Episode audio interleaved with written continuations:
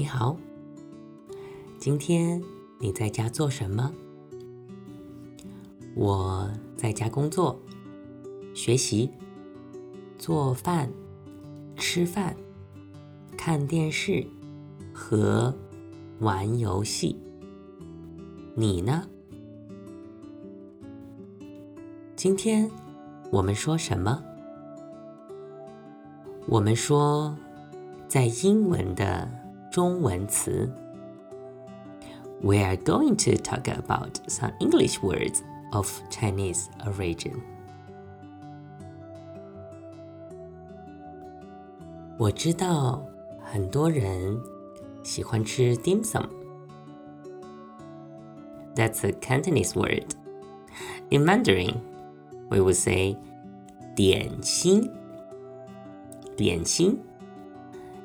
In Chinese, both Cantonese and Mandarin, this word means something you eat with a cup of tea or coffee. And it's also made by a cook from the kitchen. So, dim sum, 点心 is a different from snacks, 小吃。我知道很多人也知道 Chinese Kung Fu. That makes sense. It's a Chinese word. But that's a Cantonese word. 你怎么说功夫 in Mandarin? 功夫。你喜欢中国功夫吗？There's a movie. It's called Kung Fu Panda. 功夫 熊猫。你看过吗？Okay.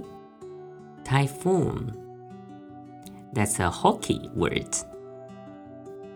In Mandarin, we call it 台风。台风。我知道很多人也知道风水。That's a Mandarin word, finally. But does anyone in China believes in 风水？我不觉得。但是 most of us would.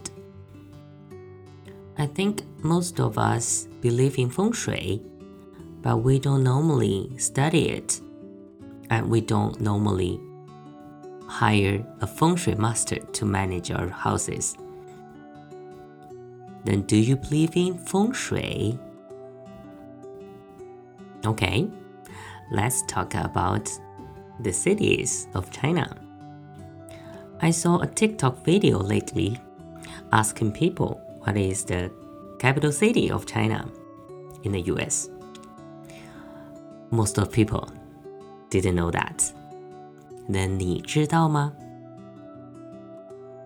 That's Beijing. Some people might say Shanghai. 但是不对. Also, it's pronounced 上海,上海. There is a city. It's written XI apostrophe AN.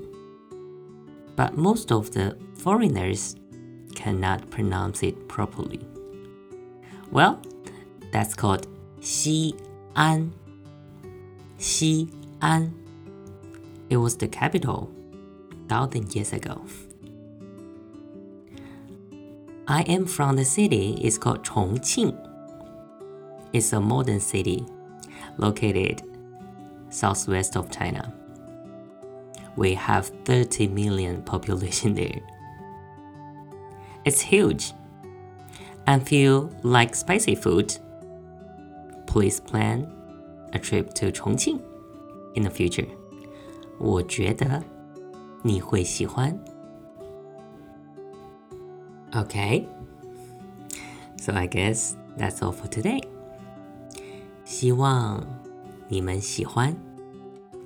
让我们一起在家拯救世界。Let's gather at home and save the world. 加油！谢谢，再见。